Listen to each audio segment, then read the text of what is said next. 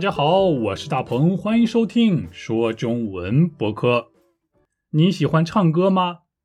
我的话，呃，尽管我唱歌唱的特别难听，但是我还是挺喜欢的。为啥我唱歌唱的很难听呢？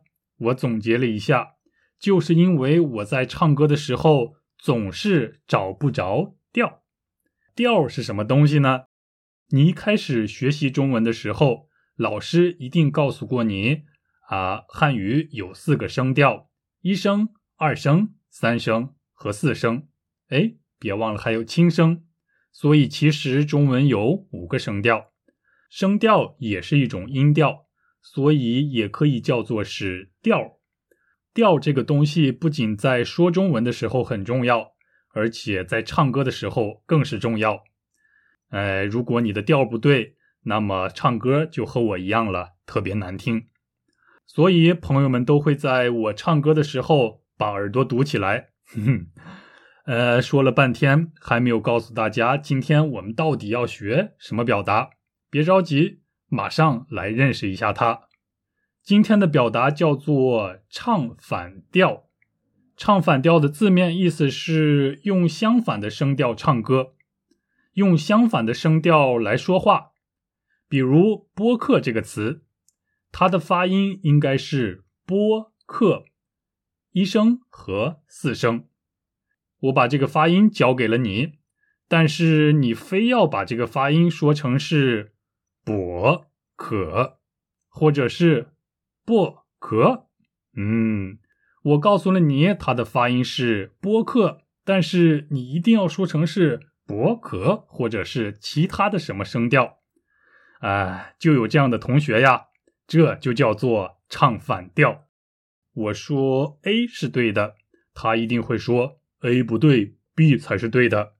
如果我说啊，我们去吃中国菜吧，他一定会说不，我要去吃汉堡包。总之，不论我说的是对还是错，是好还是坏，他就是不同意我的意见。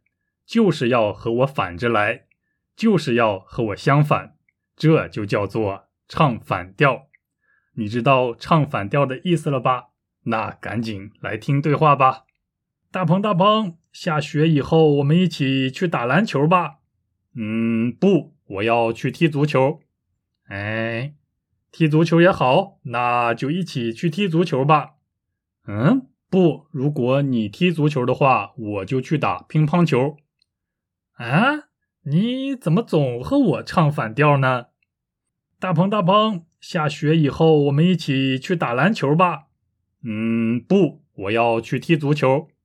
哎，踢足球也好，那就一起去踢足球吧。嗯，不，如果你踢足球的话，我就去打乒乓球。啊，你怎么总和我唱反调呢？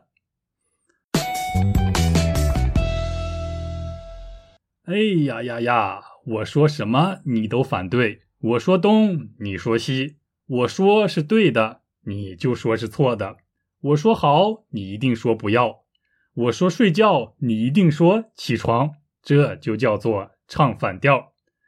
小时候我总是和妈妈唱反调，哎，真的是太对不起她了。不过要在公司里遇上和你唱反调的同事或者是领导的话，那你就可以考虑一下去别的公司工作看看啦，因为每天都要和自己唱反调的人在一起工作，真的是太辛苦了。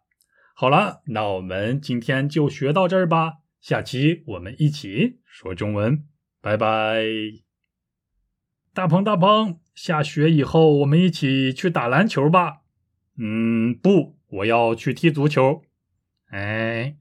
踢足球也好，那就一起去踢足球吧。嗯，不，如果你踢足球的话，我就去打乒乓球。啊，你怎么总和我唱反调呢？大鹏，大鹏，下雪以后我们一起去打篮球吧。嗯，不，我要去踢足球。